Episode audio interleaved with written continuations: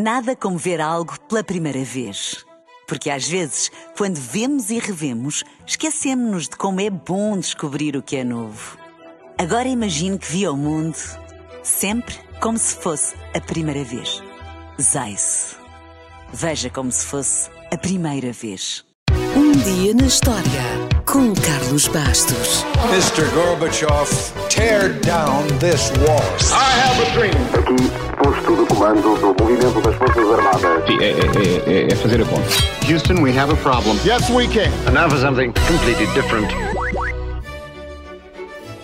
Foi a 30 de novembro de 1874 que nasceu Sir Winston Churchill. Um homem que ganhou o seu lugar na história depois de, aos 65 anos, ter assumido o cargo de Primeiro-Ministro do Reino Unido durante a Segunda Guerra Mundial. Apesar do seu brilhante desempenho, Churchill perdeu as eleições ainda antes do fim da guerra. Na altura disse: Paciência, é a democracia, é por isto que temos lutado. Apesar do desempenho não ter sido o mesmo, ainda voltou ao cargo, seis anos depois de se ter retirado para um sítio quente, com banhos, confortável e florido, onde pôde pintar dias a fio, outra das suas paixões. Já agora, esse paraíso foi a Ilha da Madeira. O jovem Winston não foi um grande aluno, era mau a quase todas as disciplinas, mas era particularmente bom a história e a inglês. Aliás, escrevia como poucos e deixou-nos discursos memoráveis, como aquele onde disse que nada mais tinha a oferecer além de sangue, trabalho árduo, lágrimas e suor. Ou então, como este. We shall defend our island, whatever the cost may be. We shall fight on the beaches. We shall fight on the landing grounds.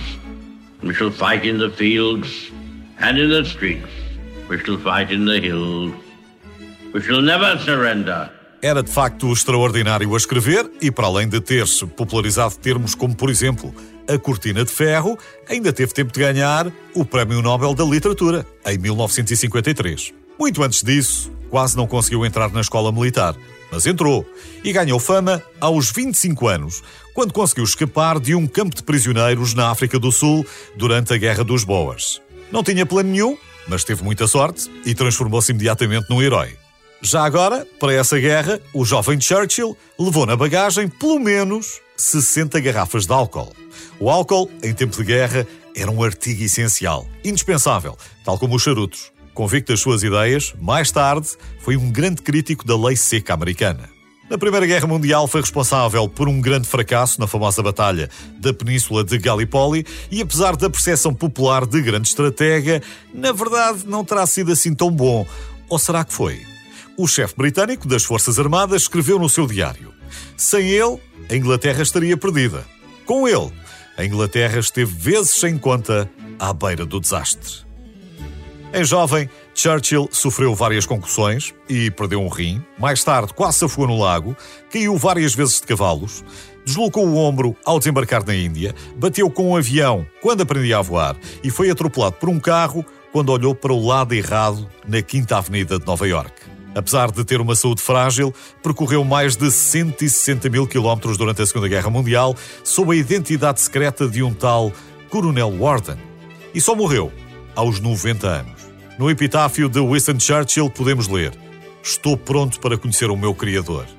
Se o meu Criador está preparado para a grande provação de me conhecer, bem, isso é outra história. Nada como ver algo pela primeira vez. Porque às vezes, quando vemos e revemos, esquecemos-nos de como é bom descobrir o que é novo. Agora imagine que viu o mundo sempre como se fosse a primeira vez. Zais. Veja como se fosse a primeira vez.